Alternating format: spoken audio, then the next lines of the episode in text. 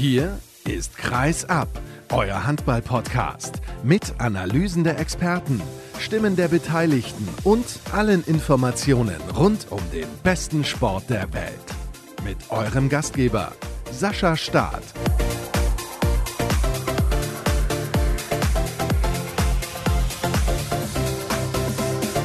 Liebe Leute, was ist denn da los? Ich verstehe es nicht. Da gab es letzte Woche eine Sendung, wo wir gesprochen haben über das Top-Duell SC Magdeburg gegen Füchse Berlin.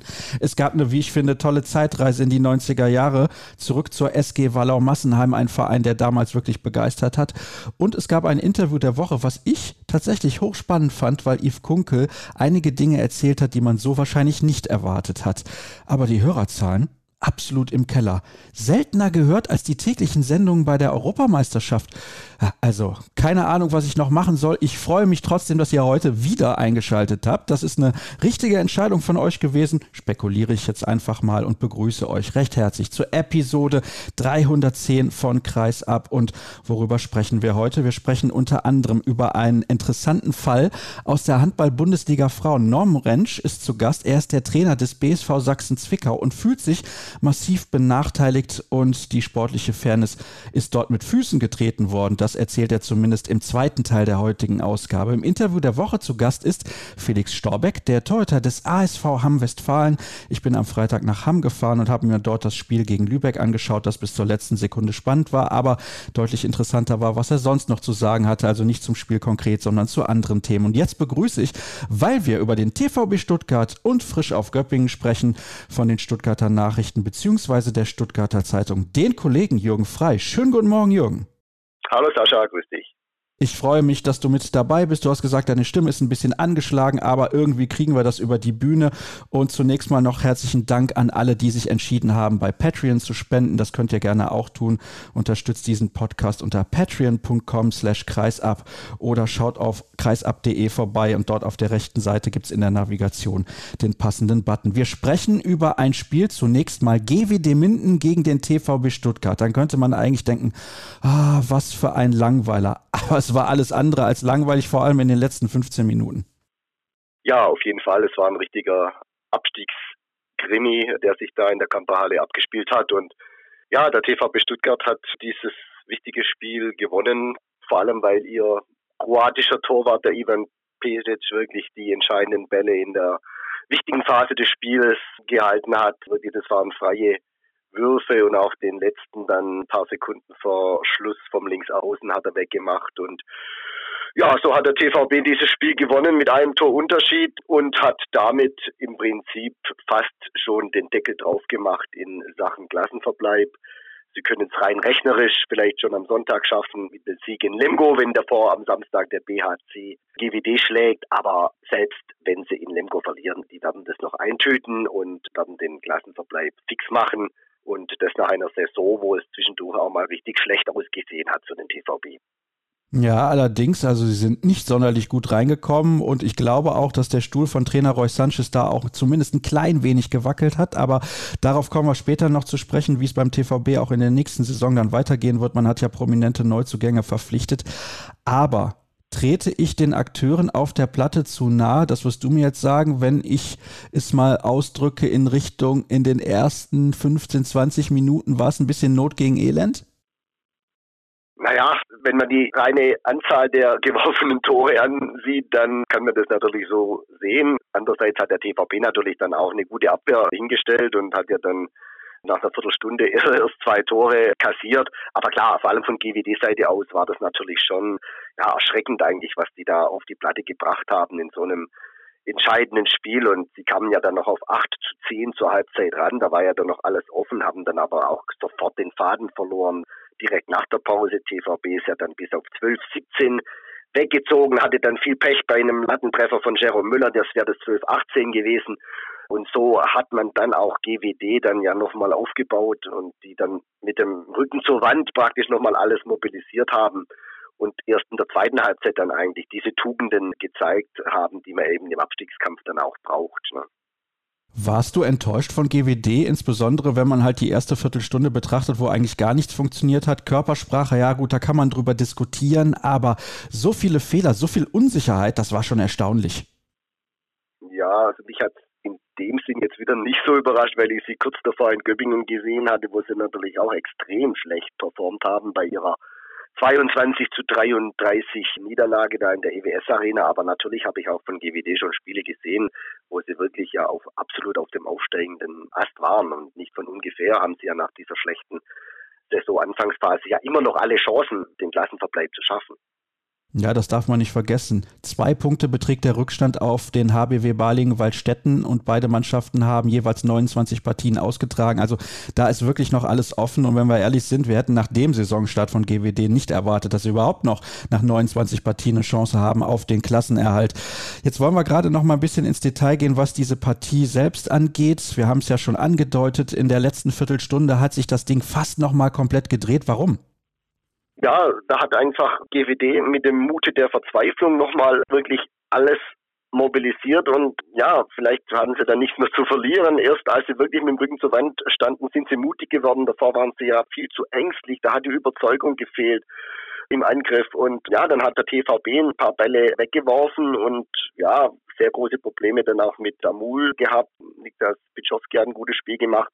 Und ja, dann, dann, dann wurde es eng und ja, wie ich schon gesagt habe, dann muss man wirklich sagen, dann war der Ivan Pesic der Matchwinner für den TVB und das war er in dieser Saison nicht so oft, aber in diesem Spiel hat er wirklich für den TVB die Kohlen aus dem Feuer geholt, weil er wirklich die entscheidenden Bälle gehalten hat und wirklich freie Bälle gehalten hat.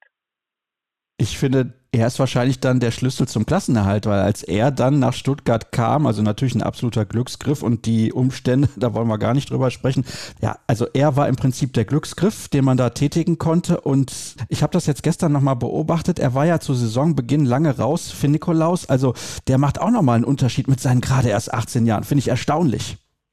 Ja, also absolut. Aber vielleicht noch zu Pesic. Also es war nicht immer so, dass der die Kohlen aus dem Feuer geholt hat. Also es war dieses Torwartkarussell hat schon beim TVB für ja, für sehr viel Wirbel gesorgt. Man hatte den Europameister Tobias Tulin. Ja, man hatte ja dann auch den Miljan Vujovic dann ein halbes Jahr früher als geplant aus Celje geholt und ja, Pesic war im Prinzip gesetzt, aber dann zwischen Vujovic und Tulin hat man hin und her gewechselt, wer dann der zweite Mann auf der Bank ist. Prost ging dann im Winter nach Schweden, auch schon vorzeitig. Also dieses Torwart-Karussell musste man schon auch ein bisschen kritisch sehen. Aber letztendlich hat man dann doch alles richtig gemacht, weil der Pesic jetzt eben dann doch vor allem jetzt da in Minden hervorragend gespielt hat. Aber noch auf Nikolaus zu kommen, absolut, das muss man klar sagen. Der Junge ist 18 Jahre alt und was der abzieht, vor allem in der Abwehr im Innenblock oder auf der Halbposition, das ist wirklich aller Ehren wert. Auch vorne am Kreis hat er jetzt wirklich sich schon gut durchgesetzt und ja, also da kann man sich wirklich glücklich schätzen, dass man diesen Mann jetzt im Kader hat und das Gesicht der Mannschaft, was auch die Altersstruktur betrifft, das stimmt wirklich dann, denke ich mal, mit Blick auf die neue Runde, da kommen wir noch dazu, vor allem, weil sie auch noch den Nico Schöttle haben, den Halblinken, 2,1 Meter eins groß, 106 Kilogramm schwer, 18 Jahre. Das ist auch noch ein gutes Versprechen in Richtung Zukunft. Das glaube ich auch. Bei der vergangenen U19-Europameisterschaft letzten Sommer hat er ja auch tolle Leistungen gebracht und mit der deutschen Mannschaft den Titel geholt. Also da hat der TVB zwei absolute Juwelen in seinem Kader. Und deswegen können wir ja direkt mal weiterspringen und ein bisschen in die Zukunft schauen, wenn wir gerade schon beim Thema sind. Du hast es angedeutet, wir können über Personalien sprechen und natürlich auch über eine Torhüter-Personalie, die viele wahrscheinlich überrascht hat. Dich auch, denn Silvio Heinevetter wird ab der kommenden Saison das Trikot des TVB Stuttgart tragen. Ja, das war schon ein überraschender Coup, dem da der Jürgen Schweikart gelungen ist. Klar, Heine wird im Oktober 38 Jahre alt, wird dann das Duo bilden mit dem Miljan Vujovic, der ist 21, von dem her ne, schöne Altersunterschiede von den beiden. Ja, also man hat sicherlich gemerkt nach dem Abgang von Yogi Bitter, dass eben nicht nur Qualität im Tor verloren ging, sondern vor allem auch diese emotionale Leadership. Das muss man ganz klar sagen. Natürlich ist der Yogi ein anderer Typ wie der Heine, aber trotz alledem dieses emotionale, dieses Aufpushen, dieses auch in der Kabine mal aufrütteln, da hat man schon gemerkt beim TVB, dass man da für die laufende Saison vielleicht zu wenig getan hat. Und von dem her ist jetzt neben der sportlichen Qualität, die man dem Silvio Heinevetter immer noch zutraut, auch dieser emotionale Aspekt nicht zu vernachlässigen. Ganz hinten noch anstehen tut laut Schweikart die Geschichte, dass natürlich ein Heinevetter, sagen wir mal in einer Metropole wie Stuttgart als Name, als schillernde Figur natürlich auch dem Verein gut zu Gesicht steht, auch aus Marketinggründen. Aber dies, das betont Jürgen Schweiter auch immer wieder, sei wirklich nur ein Randaspekt. Aber er spielt eine Rolle, dürfen wir nicht die Augen vor verschließen. Also das ist auch ein Faktor. In Stuttgart möchte man ein bisschen Glamour, sage ich jetzt mal. Ja, also da passt Silvio Heinevetter natürlich richtig gut rein. Tobias Tulin, das hat nicht funktioniert, muss man das so sagen? Ja, das war natürlich, ja, das ist natürlich schwierig für ihn. Er, er ist ein total anderer Typ natürlich wie der Yogi Bitter. Ne? Er ist ein introvertierter Typ, ein stiller Typ, eher so dieser Typ schüchterner Schuljunge. Er kommt da in diese Fußstapfen von Yogi Bitter und das war natürlich schon ja, unglaublich schwierig. Dann lief es nicht so gut bei der Mannschaft. Du weißt es, die neue Philosophie von Roy Sanchez, das Abwehrsystem ist neu, das hängt natürlich zusammen, Abwehr, Torhüter. Also der Junge hatte es nicht leicht und ja, und dann hat man ihm praktisch diesen Ivan Pesic dann vor die Nase gesetzt. Das ist natürlich irgendwo, auch wenn ich den Verein auf der einen Seite verstehen kann, wenn ich die Chance habe, ihn zu bekommen, den erfahrenen Pesic zuzugreifen, aber es war natürlich im Endeffekt ein Glattstrich für den Tulin.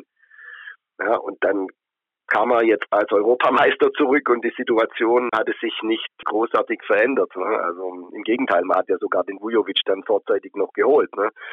Also da muss man mal sehen, er hat ja noch Vertrag für die kommende Runde auch, wie man aus der Nummer rauskommt. Ich hatte ihn mal bei GOG Gutme im Gespräch gehört. Ja, da muss man mal schauen, wie da die Lösung aussehen wird für die kommende Saison.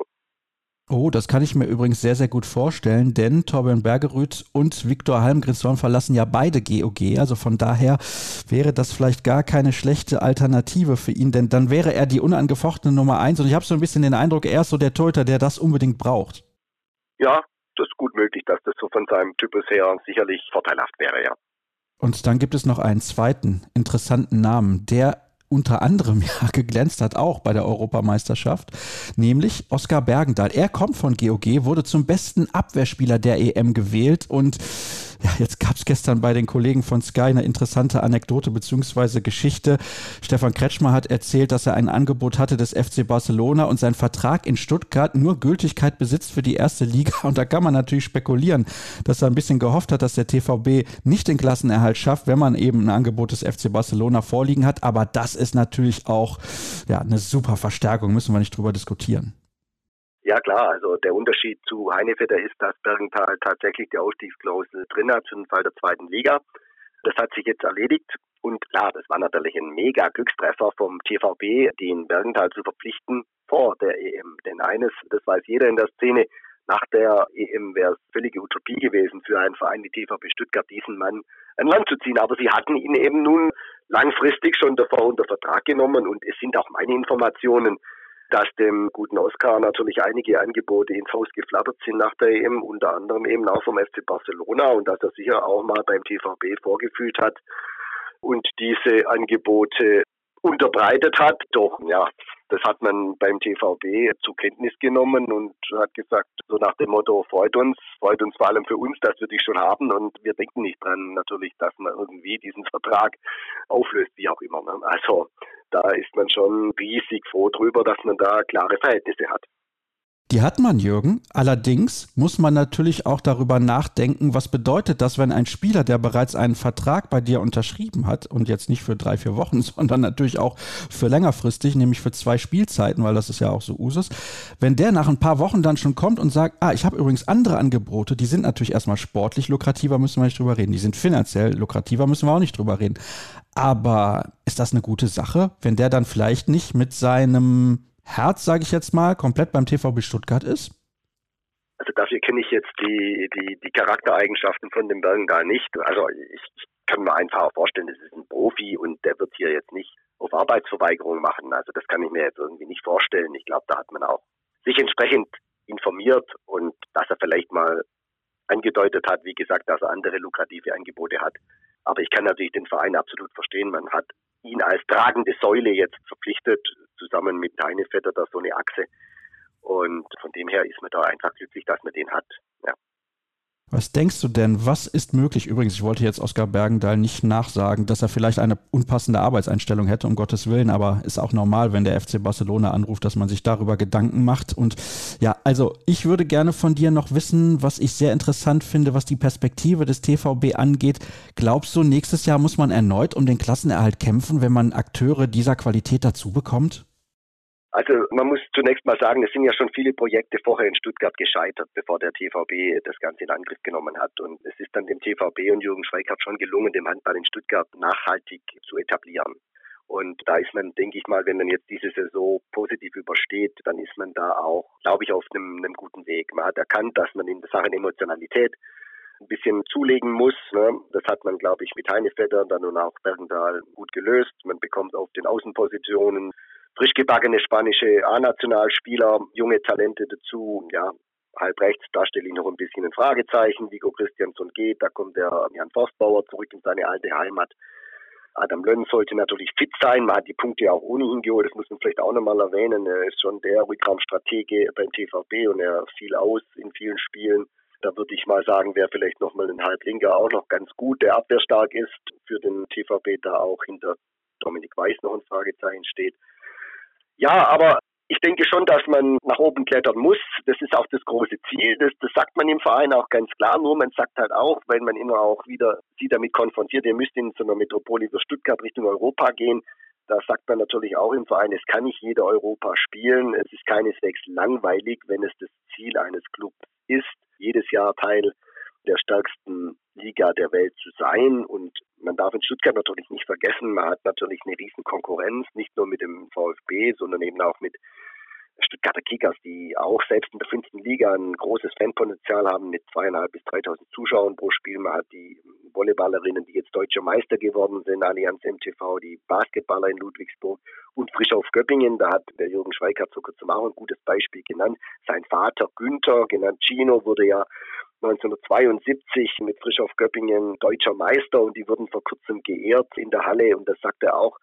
Leute, schaut mal an, da gibt es so eine riesige Tradition, die in der Gesellschaft verwurzelt ist und wir, wir spielen jetzt gerade mal ein bisschen mehr wie fünf Jahre Bundesliga. Also er versucht das Ganze dann immer ein bisschen zu relativieren, was die Ansprüche betrifft, aber, und da braucht man nicht diskutieren, der Verein muss nach oben klettern und der Etat ist auch entsprechend gestiegen.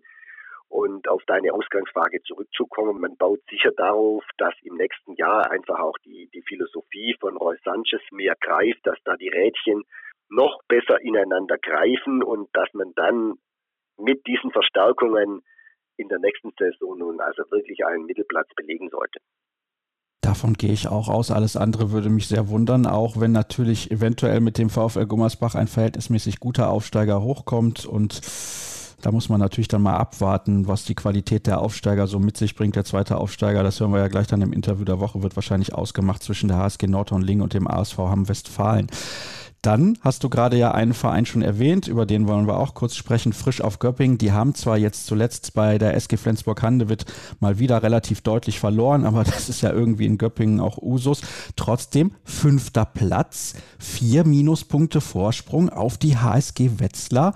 Also Jürgen, das sieht relativ gut aus, was den internationalen Startplatz angeht, tatsächlich.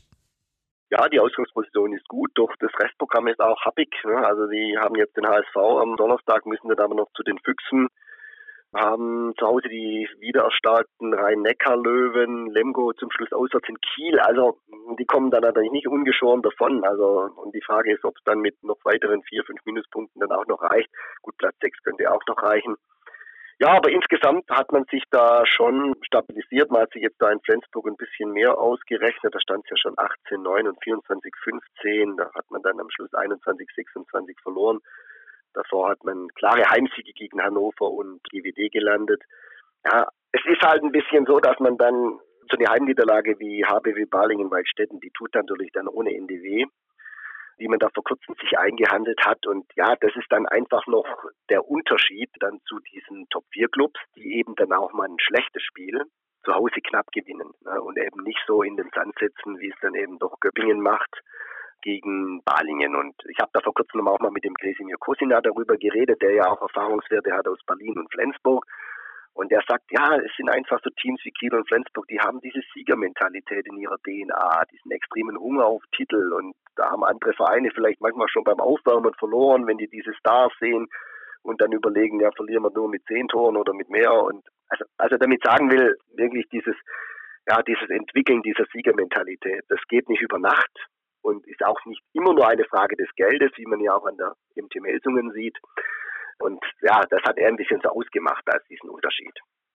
Allerdings, wenn du jetzt gerade sagst, der Spielplan hat es durchaus in sich, ja, ist in Ordnung, kann man so sehen. Hamburg allerdings zu Hause, dann spielt man beim TUS N Lübecke, also da sollte man auf jeden Fall zwei Punkte einfahren. Dann hat man noch Heimspiele gegen die Rhein-Neckar-Löwen und gegen Lemgo und zum Saisonabschluss spielt man beim THW Kiel und ich hatte jetzt noch eine Partie vergessen bei den Füchsen Berlin. Also, wenn man ehrlich ist, drei Spiele davon sollten sie gewinnen und dann wird es ja auch reichen und dann ist die Saison tatsächlich äußerst erfolgreich gewesen in Göppingen und dann hat man endlich diesen Schritt geschafft, den man sich seit Jahren erhofft hat, nämlich wieder im internationalen Wettbewerb mit dabei zu sein und Hartmut Meyerhoff hat jetzt eine weitere Transferperiode, um den Kader endgültig so zusammenzustellen, wie er sich das vorstellt. Ja, also die, die Lust auf Europa, die ist in Göppingen immer weit verbreitet. Man hat ja 2011, 12, 16, 17 viermal den EHF-Pokal gewonnen und man sagt natürlich, der Sprung auf die internationale Bühne ist zwar nicht überlebenswichtig, aber Erfolge sind für eine positive Atmosphäre rund um den Club natürlich förderlich und ist das Salz in der Suppe und die Wahrnehmung des Clubs Image ein großes Thema und es lässt sich ja auch mit der European League ein bisschen Geld verdienen. Also da, das muss man sagen, manchmal in, in, im eigenen Umfeld sieht man die Mannschaft oder die Arbeit kritischer als das bundesweit der Fall ist. Man muss schon sagen, es ist jetzt aller Ehren wert, was man in dieser Saison erreicht hat und der Sprung auf die internationale Bühne wäre mit Sicherheit das i-Tüpfelchen auch für die Arbeit von, von Hartmut Meyerhofer. Und du hast angesprochen, die, die neue Saison, da hat man ja auch schon im Prinzip die Weichen gestellt ne, mit dem David Schmidt. Der kommt halb rechts von Nemanja Selenovic, der glaube ich auch beim VfL Gummersbach im Gespräch ist.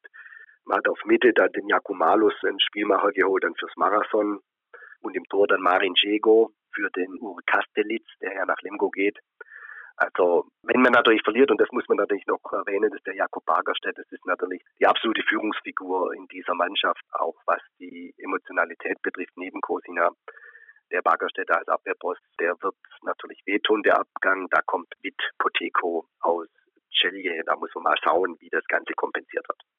Ja, der ist auf jeden Fall ein großer Verlust, aber in dieser Saison lässt man Mannschaften hinter sich, wie die Rhein-Neckar-Löwen, wie die MT Melsung, wie den HCR Lang. Also von daher glaube ich, wird man sehr zufrieden aus dieser Spielzeit rausgehen und es wird der fünfte Platz werden, egal was du mir jetzt sagst und wie viel Zweifel du hast, was den Spielplan noch angeht. Jürgen, herzlichen Dank für deine Einschätzung rund um den TVB Stuttgart und Frisch auf Göpping. Das war's für den ersten Teil der heutigen Ausgabe. Jetzt gibt's eine kurze Pause, gleich sind wir wieder da.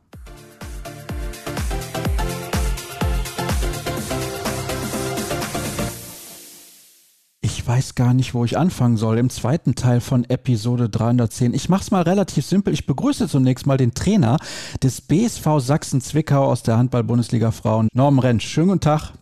Hallo, Grüße. Auftaktfrage, ganz simpel. Wie geht's dir? Ja, wir befinden uns im Mai der Saison. Wir sind auf dem letzten Tabellenplatz und demzufolge ist sicherlich eine andere sportliche Situation schöner gewesen, aber wir werden uns der Situation halt stellen und bis zum Saisonende alles dafür halt geben, um entsprechend die nötigen Punkte zu sammeln und dann hoffentlich etwas besser um das nochmal zusammenzufassen, denn nicht alle Hörer werden sich auskennen im Abstiegskampf der Handball-Bundesliga Frauen. Wir haben ja regelmäßig gesprochen über Borussia Dortmund und die SG BBM Bietigheim, aber der BSV Sachsen-Zwickau hat nach 22 absolvierten Spielen neun Pluspunkte auf dem Konto. Die Handball-Luchse Buchholz-Rosengarten zehn Pluspunkte, allerdings zwei Partien mehr absolviert. Der Vorletzte spielt in einer Relegation gegen den Zweiten der zweiten Liga und ist aufgrund auch der sportlichen Unterschiede, glaube glaube ich, generell dort favorisiert. Der letzte steigt direkt ab und auf diesem Platz steht ihr aktuell. Aber das ist gar nicht der Grund, warum wir heute miteinander sprechen, sondern ich habe es auch eingangs der Sendung schon so formuliert, die sportliche Fairness wurde ein bisschen mit Füßen getreten. Würdest du dieser Formulierung zustimmen? Ja, wichtig ist für mich in erster Linie, dass wir halt unsere sportliche Situation wirklich getrennt von dem wiederfinden, was ja vor gut zwei Wochen halt passiert ist. Ne? Wir sind für, für unseren Teil, für unsere sportliche Performance halt selber verantwortlich. Und was halt wirklich in, ja, in Rosengarten beziehungsweise beim Spiel Rosengarten gegen Halle passiert ist, darüber kann man halt wirklich bewusst halt auch nochmal sprechen. Ich denke, dass alle Mannschaften oder alle Teams zum großen Teil in der Saison sehr, sehr fair miteinander halt geklärt haben. Wir haben gute Wege, eine gute Kommunikation geführt und ich glaube, für alle Mannschaften war es halt wichtig, eine sportliche Fairness an den Tag zu legen und halt auch in dieser besonderen Situation Corona entsprechend da vielleicht halt auch mal seine eigenen Ambitionen zurückzuschrauben. Und das hat man bis zu einem gewissen Datum halt, glaube ich, zum großen Teil sehr, sehr gut halt gemacht in der Liga. Aber ich kann diese, diese Entscheidung, wo immer halt auch die halt schlussendlich getroffen worden ist, nicht so nachvollziehen. Und demzufolge sind sie natürlich mit der Entscheidung, dass das Spiel stattgefunden hat, so nicht einverstanden. Auch da muss ich noch mal kurz erklären. Der SV Union Halle Neustadt ist ein Mittelfeldverein, der sportlich, glaube ich, deutlich über euch und auch über Rosengarten steht. Eine Mannschaft, die in dieser Spielzeit auch schon die ein oder andere Spitzenmannschaft geschlagen hat, beispielsweise den Thüringer HC. Also das ist eine Mannschaft, die man ernst nehmen muss und die in der Regel gegen die Abstiegskandidaten, und da nenne ich jetzt mal euch und Rosengarten, also ihr seid ja auch Aufsteiger, sollte man auch vielleicht mal dazu erwähnen, normalerweise, man weiß es im Sport natürlich nie, schlagen sollte. Der SV Union Halle Neustadt war getroffen von vielen Corona-Fällen und hat dann gesagt, wir möchten diese Partie gegen Rosengarten gerne verlegen. Ist das möglich? Und dann kam es zu einer Entscheidung der spielleitenden Stelle, die gesagt hat, nee, das Spiel muss ausgetragen werden. Und das ist das, was euch und dich im Speziellen sehr ärgert. Mich ärgert vor allen Dingen die unterschiedliche Handhabung des Regelwerkes in den letzten vier Monaten. Also wir haben eine unterschiedliche Auslegung auch selber erfahren müssen. Speziell haben wir halt fünf Corona-Fälle im Januar gehabt, haben die spielleitende Stelle, sprich den Herrn Stemberg, gefragt, ob wir halt verschieben können. Demzufolge hätten wir uns mit Buxtehude einigen müssen. Buxtehude hatte zu dem Zeitpunkt deutlich weniger Spiele, wollte unbedingt halt spielen, wo wir der ganzen Sache dann halt auch im Endeffekt dann halt zugestimmt haben, weil wir uns natürlich halt auch in der sportlichen Situation so gesehen haben, dass wir ja wahrscheinlich nicht mit Buxtehude mithalten können. Eine andere Regelauslegung gab es dann halt aber komplett im März. Da waren wir nicht selber betroffen, sondern da ging es um Leverkusen und um Metzingen, die weniger Fälle als jetzt Halle hatte. Und wir natürlich dann halt geschaut haben, okay, wie, wie ist die aktuelle Situation? Wie müssen wir uns verhalten? Ich habe mich mit der spielleitenden Stelle unterhalten und da wurde mir ganz klar gesagt, dass er die höchste Instanz wäre und er jegliche Entscheidung selber treffen würde. Und es halt mit dem Januar als solches nicht mehr zu vergleichen wäre, der auf jeden Fall dieses Spiel absagen wird. Und daraufhin habe ich halt gefragt, okay, wie sieht die aktuelle Situation denn anders aus als im, im Januar? Und dann meinte er, das ist von ihm halt selber definierbar und er kann das halt für uns nicht anders lösen. Demzufolge haben wir uns in einem sehr offenen und ehrlichen Gespräch mit Renate Wolf oder mit dem Terran Schott aus Metzingen unterhalten. Und natürlich sind wir der, der Sache oder halt auch dem Anliegen von Leverkusen und Metzingen dann halt, oder wir sind da halt übereingekommen. Weiter ist es jetzt einfach im April, einen Monat später, wo sich sicherlich die Corona-Situation grundsätzlich nicht verändert hat, wieder eine andere Regelauslegung seitens der spielleitenden Stelle. Und das ist halt einfach für mich so nicht zu akzeptieren, weil wir halt einfach unterschiedlichste Entscheidungen seitens der spielleitenden Stelle so erfahren mussten. Und ja, ich gebe dir komplett recht. Für mich ist Halle die, die Mannschaft vielleicht halt auch der Saison, sich halt absolut im Tabellenmittelfeld etabliert, Top-Mannschaften geschlagen. Und man hätte davon ausgehen können, dass sie natürlich halt auch ihren Job in Rosengarten erledigen wollen. Und da bin ich Jan Henning Himborn halt sehr, sehr dankbar, dass er mich sofort, wo diese Entscheidung gekommen ist, auch darüber informiert hat, dass er spielen muss, aber selber halt gar nicht möchte, weil er natürlich halt auch um den Kader und um die aktuelle Situation in seinem Team dann Angst hatte. Ja, schlussendlich ist es so gekommen. Wir haben eine vermehrte unterschiedliche Interpretation des Regelwerks erfahren müssen und damit können wir halt einfach nicht zufrieden sein um auch das nochmal kurz einzuordnen für alle, die sich nicht auskennen. ich glaube, was diese Thematik angeht, werden das durchaus viele sein. 31 zu 18 hat Union Halle Neustadt das Hinspiel gewonnen gegen Rosengarten. Das Rückspiel hat Rosengarten gewonnen gegen eine stark dezimierte Mannschaft von Halle Neustadt mit 26 zu 18. Also alleine das muss man sich mal auf der Zunge zergehen lassen. Es ist äußerst unwahrscheinlich, dass Rosengarten unter normalen Umständen dieses Spiel für sich entschieden hätte. Sie hätten es wahrscheinlich verloren und stünden dann in der Tabelle einen Minuspunkt beziehungsweise einen Pluspunkt besser gesagt hinter euch auf dem letzten Platz und ihr eben auf diesem Relegationsplatz, der ja ganz, ganz wichtig ist. Du hast aber auch eingangs gesagt, und das möchte ich an der Stelle auch nochmal betonen, weil wir unter der Woche schon miteinander gesprochen haben, beziehungsweise vergangene Woche, so ist es korrekt. Du hast gesagt, ihr müsst natürlich eure Hausaufgaben machen und ihr habt ja teilweise nicht erledigt, unter anderem mit einer Eintore-Niederlage gegen die HSG Bad Wildung Vipers vor einigen Tagen und das ist eine Mannschaft, die normalerweise sportlich euch euch durchaus in Reichweite ist. Fakt ist jedenfalls, dass eine Einzelperson über diese ganzen Dinge entscheidet. Ich halte das für schwierig. Sollten mehr Personen involviert sein, was diese Entscheidungen betrifft und das nicht von einer Person abhängig sein? Ich glaube, dass man das Regelwerk, wenn man sich daran halt auch festhalten möchte, dann halt schon entsprechend auch durchgesetzt werden muss. Ich glaube, dass es sich halt innerhalb der Liga zu einer großen Fairness sich halt alles so ein bisschen dargestellt hat, die Vereine halt aufeinander zugegangen sind und entsprechend ordentliche Kompromisse auch gefunden haben. Vielleicht nicht immer für die, für die, für die eigene Mannschaft, aber vor allen Dingen für diese Situation.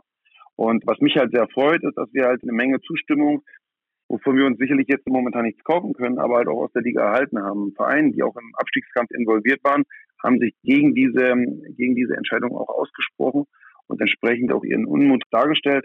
Das freut mich, aber trotzdem müssen wir uns an unsere eigene Nase fassen, dass wir halt entscheidende Spiele, vielleicht auch im Rosengarten, vielleicht zu Hause auch gegen Bad Wildung, nicht gewonnen haben. Aber ich glaube, wir können halt mitspielen in der Liga und das haben halt auch die letzten Ergebnisse gezeigt. Und deswegen glaube ich halt einfach, dass es halt eine sportliche Gerechtigkeit für uns gibt und wir die entscheidenden Punkte halt noch holen werden. Jetzt hast du meine Frage geschickt umgangen. Aber ich glaube, man konnte einigermaßen raushören, was du davon hältst.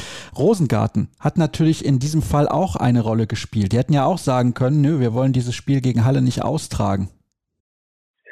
Das stimmt. Ich habe halt aus den Informationen, die ich aus Halle und auch von anderer Seite noch bekommen habe, natürlich das halt mit einem großen Unverständnis zur Kenntnis genommen. Wenn man ein Spiel verlegen möchte und gleichzeitig aber Tickets für diesen besagten Spieltag verkauft, ist es für mich halt nicht ein fairer Umgang und vor allen Dingen halt kein loyaler Umgang innerhalb der, der Bundesliga. Aber damit konnte man vielleicht halt auch rechnen, dass wenn es Spekulation besteht, Vereine halt zu so Maßnahmen dann halt sich halt hinreißen lassen. Aber ich kann es nur als Dritter im Endeffekt beurteilen.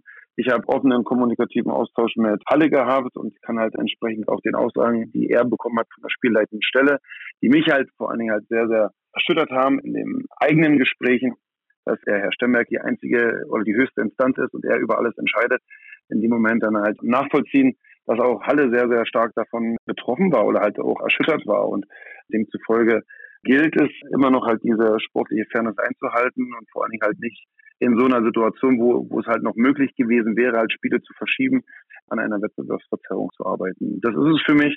Ob es jetzt gewollt oder ungewollt ist, das möchte ich gerne im Raum stehen lassen. Aber momentan sind wir davon halt so betroffen, dass natürlich in dieser reinen Konstellation für uns jetzt eine Riesenaufgabe ist. Wir haben noch vier Spiele zu spielen und ich denke, wir benötigen vier Punkte. Und das ist natürlich für uns eine sehr, sehr harte Aufgabe. Aber wir können an der Situation jetzt daran nichts mehr ändern. Wir können halt nach vorne schauen und entsprechend unser Zeug und unsere Aufgaben dann halt so erledigen, wie es dafür halt auch notwendig wäre.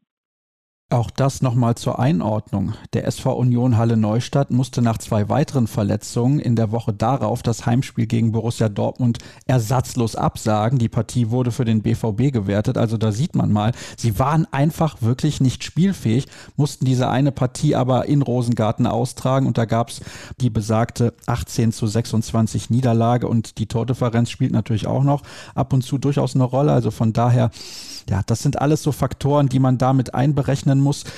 Ich weiß. Worauf, worauf ich gerne aber noch eingehen möchte, Richard, wenn du mich ganz kurz unterbrechen lässt.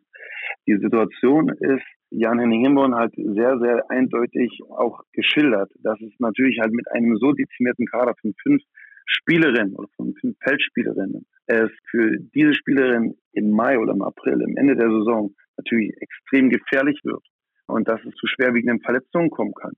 Und wenn man jetzt halt sieht, dass diese Behauptung im Endeffekt dann halt auch wahr geworden ist und eine Lea Gruber sich am Kreuzband verletzt hat und eine Elisa Meschter sich das Kreuzband angerissen hat, dann weiß man halt auch oder dann sollte man halt auch nachvollziehen können, ja, welche Dringlichkeit solche Entscheidungen halt auch haben und erst recht am Ende der Saison. Und es wäre möglich gewesen, dieses Spiel zu verschieben. Und darüber muss man halt einfach sich halt auch in der entscheidenden Stelle Gedanken machen, ob man diese Entscheidung hätte nicht auch anders für den Sport, für die Gesundheit der Spielerinnen entscheiden können. Also ich sehe da ein bisschen, ich sage es jetzt mal so, mangelnde Professionalität. Das, das möchte ich jetzt so nicht unterstreichen. Ich glaube, Uwe Stemmelke hat eine hohe Reputation und hat sich halt über Jahre halt auch im männlichen wie weiblichen Handball einen Namen gemacht. Aber man sollte halt immer halt sich auch der Tragweite von Entscheidungen bewusst sein. Und uns ist halt bewusst, dass wir der Aufsteiger sind und vielleicht nicht diesen entsprechenden Namen oder diese Reputation haben, wie es halt andere Vereine haben. Ne? Das war uns bewusst. Ich habe auch meine Mannschaft darauf ja, ja, eingestellt. um einfach nicht so eine Situation für uns, dass wir mit so einer Situation halt ohnmächtig werden. Aber es bedarf einfach halt da auch ein bisschen Fingerspitzengefühl. Wenn es halt Mannschaften im Mittelfeld getroffen hätte, wäre das für mich halt vielleicht noch nachvollziehbar gewesen. Aber man, man, man nimmt sich jetzt dieses Recht, in den Abstiegskampf oder in den Kampf um internationale Plätze halt einzugreifen. Das ist halt für mich kein fairer Umgang, wenn doch die Vereine das selber in der Saison zum großen Teil untereinander sehr, sehr gut gemacht haben. Und da möchte ich gerne halt mich nochmal beim THC, bei Neckars Ulm und auch bei Halt bedanken, wo wir, glaube ich, im ersten Quartal des Jahres gute Gespräche geführt haben und zu guten Einigungen gekommen sind. Und das wollten wir gerne halt auch Richtung Metzingen und Richtung Leverkusen dann halt zeigen. Und das war ordentlich. Aber man muss sich nicht auf so ein hohes Ross setzen und entsprechende Entscheidungen treffen, die man Tage zuvor oder Wochen zuvor vielleicht komplett anders auch dargestellt hat.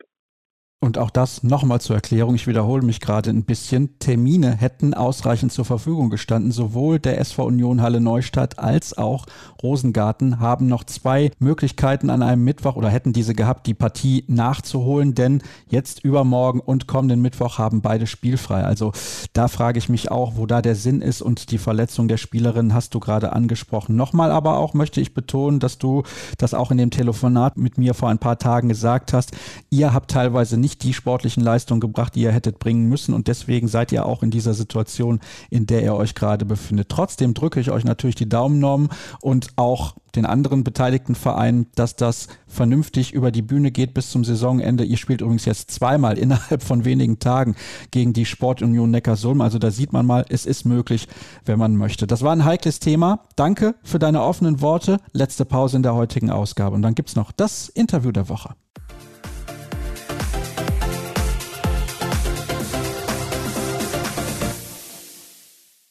Zeit fürs Interview der Woche und man kann es im Hintergrund hören. Hier geht es noch ordentlich ab in der Westpress Arena in Hamm.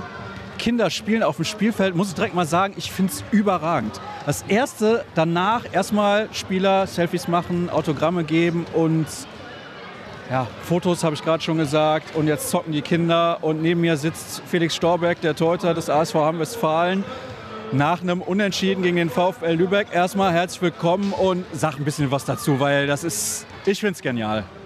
Ja, hallo erstmal.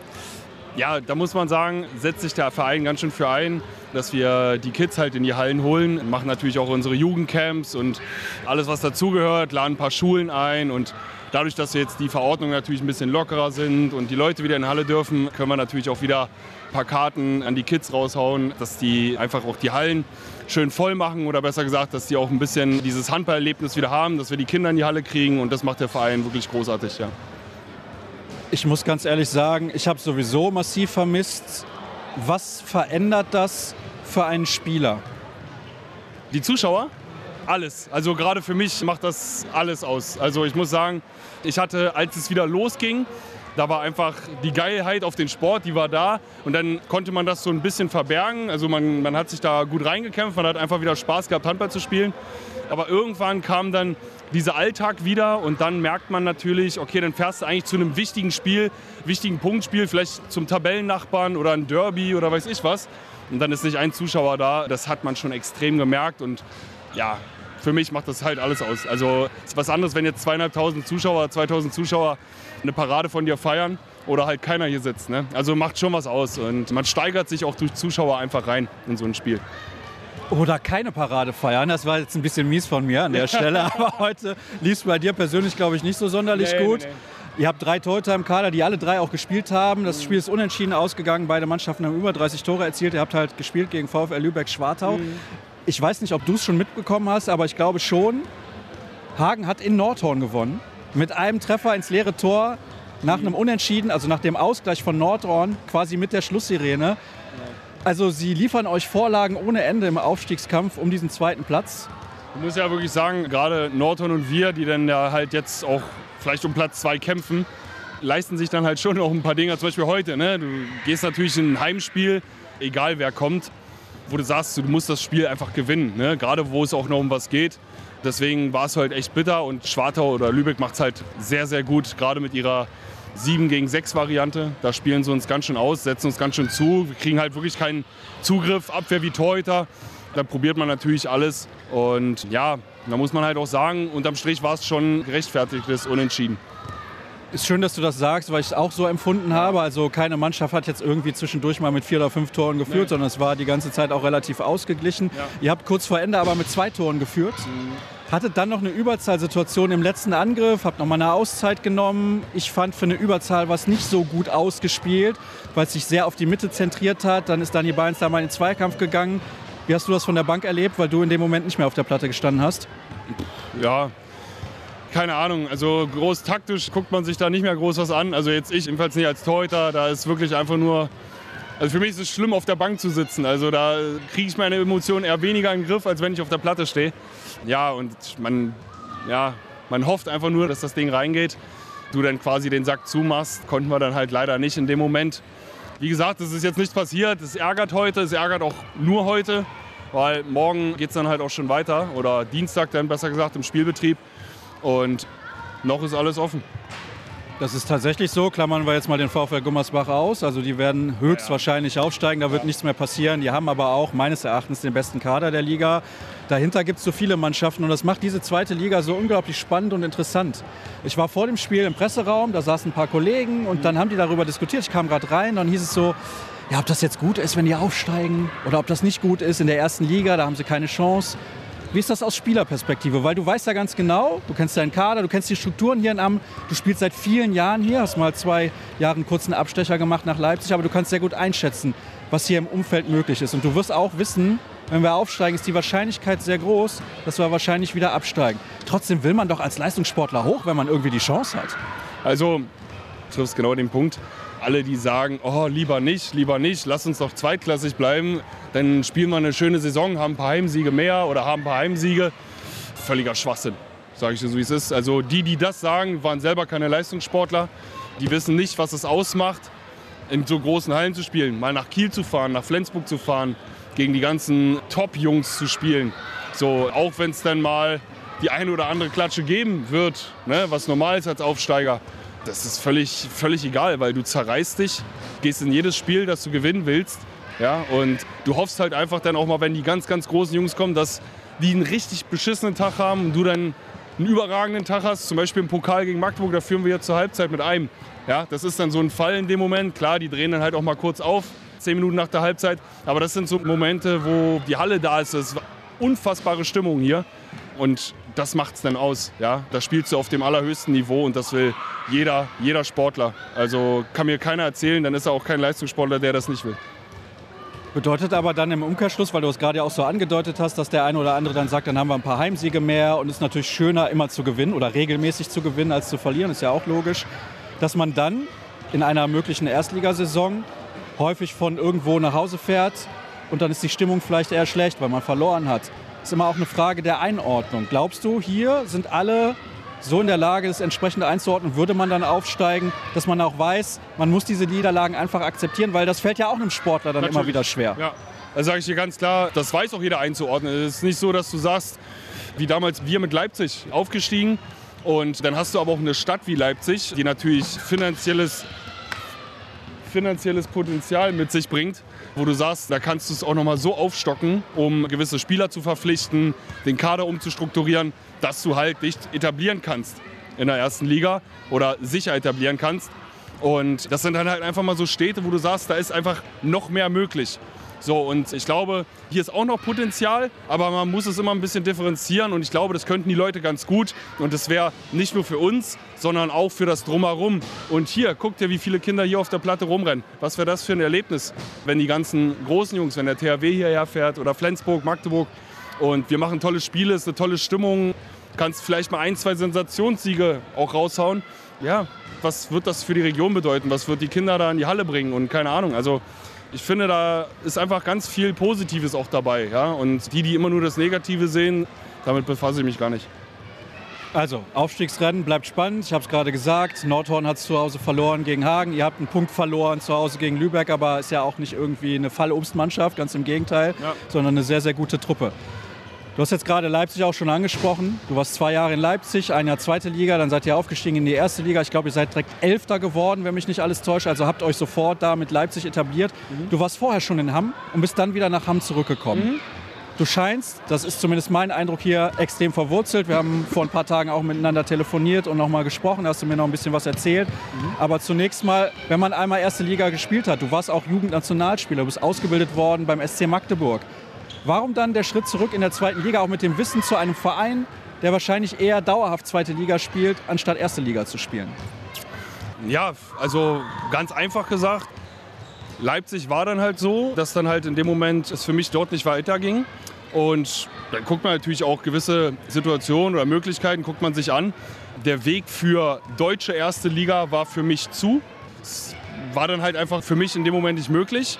Und ich habe gesagt, zweite Liga war für mich relativ schnell klar. Also ins Ausland wollte ich nicht. Und für mich war dann relativ schnell klar, zweite Liga möchte ich gerne nach Hamm zurück. Und für mich hat sich die Situation ergeben, weil Thomas Schmörk war damals nach Balingen dann ist.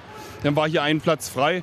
Und weil ich dann hier auch mit Jungs wie Fabi Husmann oder Markus Fuchs etc., Jan Brosch, einfach hier auch schon eine gewisse Freundesbase hatte, die ich sehr mag oder besser gesagt, in die ich zurück wollte.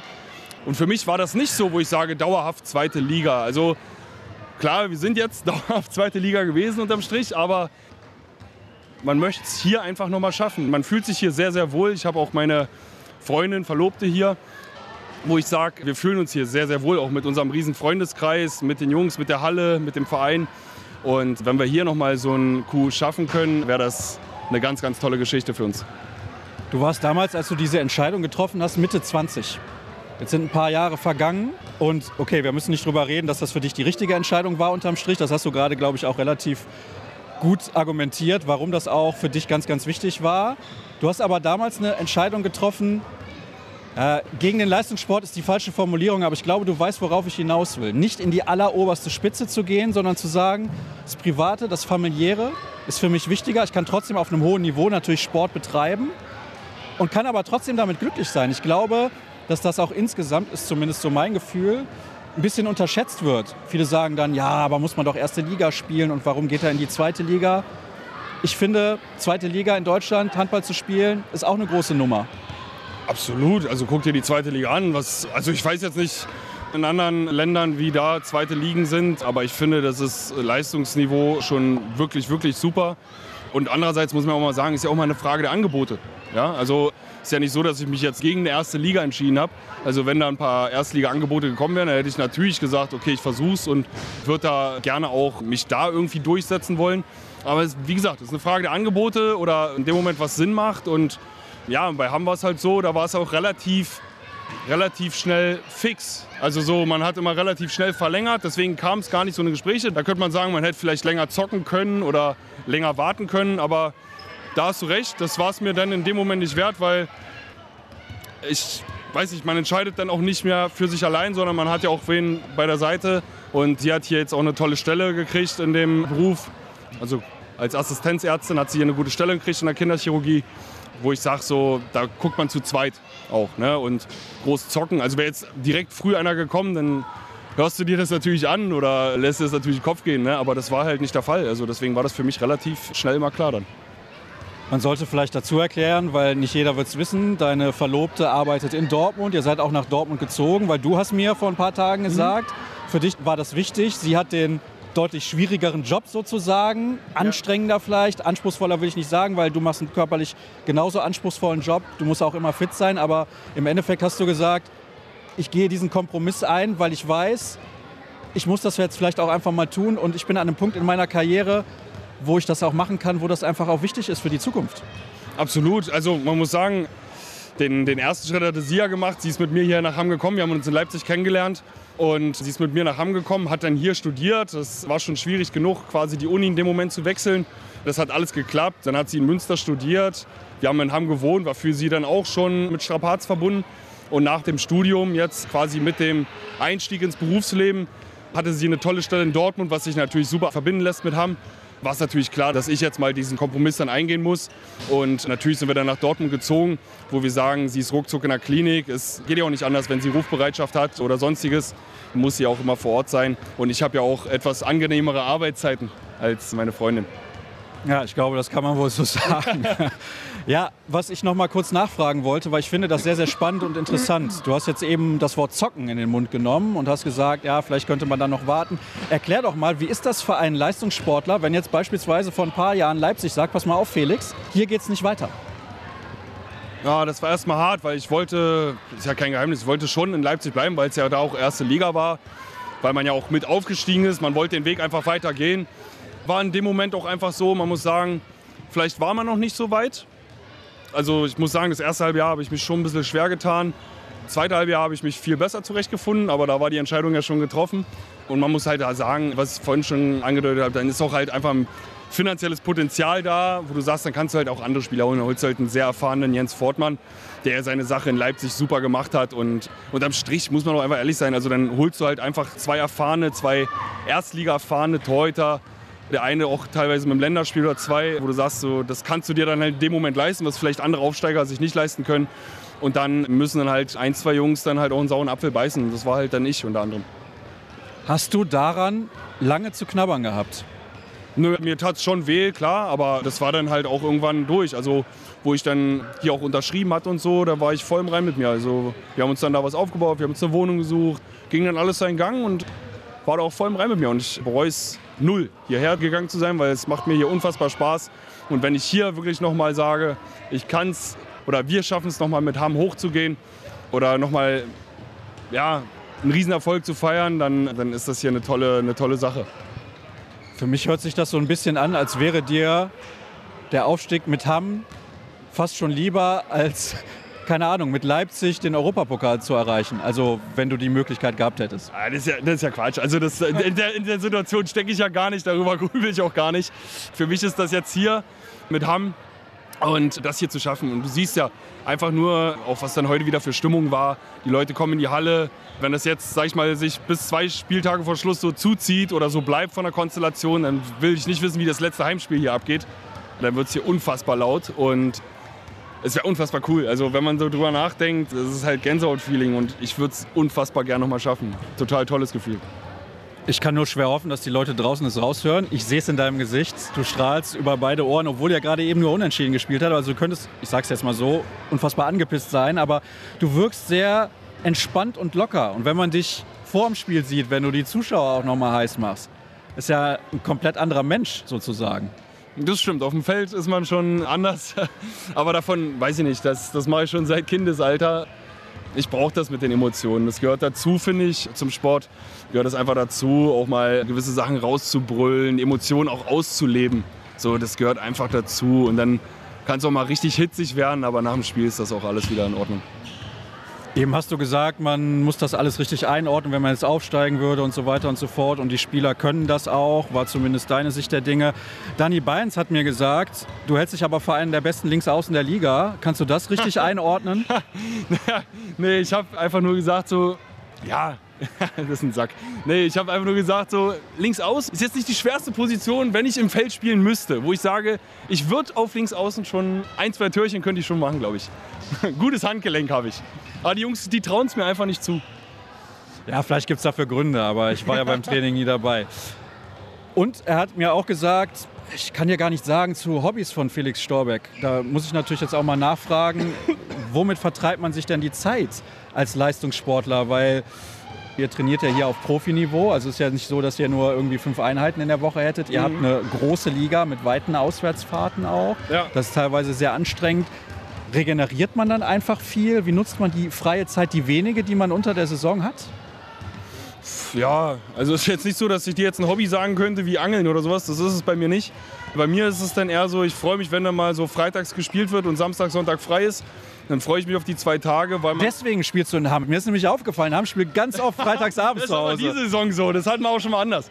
Nee, wo ich sagen muss, dann freue ich mich einfach auf die zwei Tage und dann ist immer mal was anderes geplant. Dann fährst du mal irgendwo eine andere Stadt, ins Wellnesshotel oder irgendwas, guckst dir eine andere Stadt an oder machst was mit den Jungs und immer was anderes. Einfach auch den Kopf frei kriegen, mal nichts mit Sport und ja. Und wenn es mal ein Fußballspiel ist oder irgendwo was anderes angucken, irgendein Event oder sowas, das ist dann eher so eine Sache, worauf ich mich freue und was dann auch eher so spontan in die Planung dann einfällt. Bekommt er denn den Kopf noch frei genug, letzte Frage, um am Ende der Saison aufzusteigen? Ja, da halte ich mich jetzt schön zurück, weil das bringt Unglück, glaube ich. Das, das, ist jetzt sehr untypisch für dich, würde ich jetzt mal behaupten. Nein, nein, nein, nein. Alles gut. Also, pff, du, wie gesagt, ich kann jetzt auch strahlen. Also klar, es ärgert mit dem Unentschieden, aber ich kann jetzt auch strahlen, weil immer noch nichts passiert ist.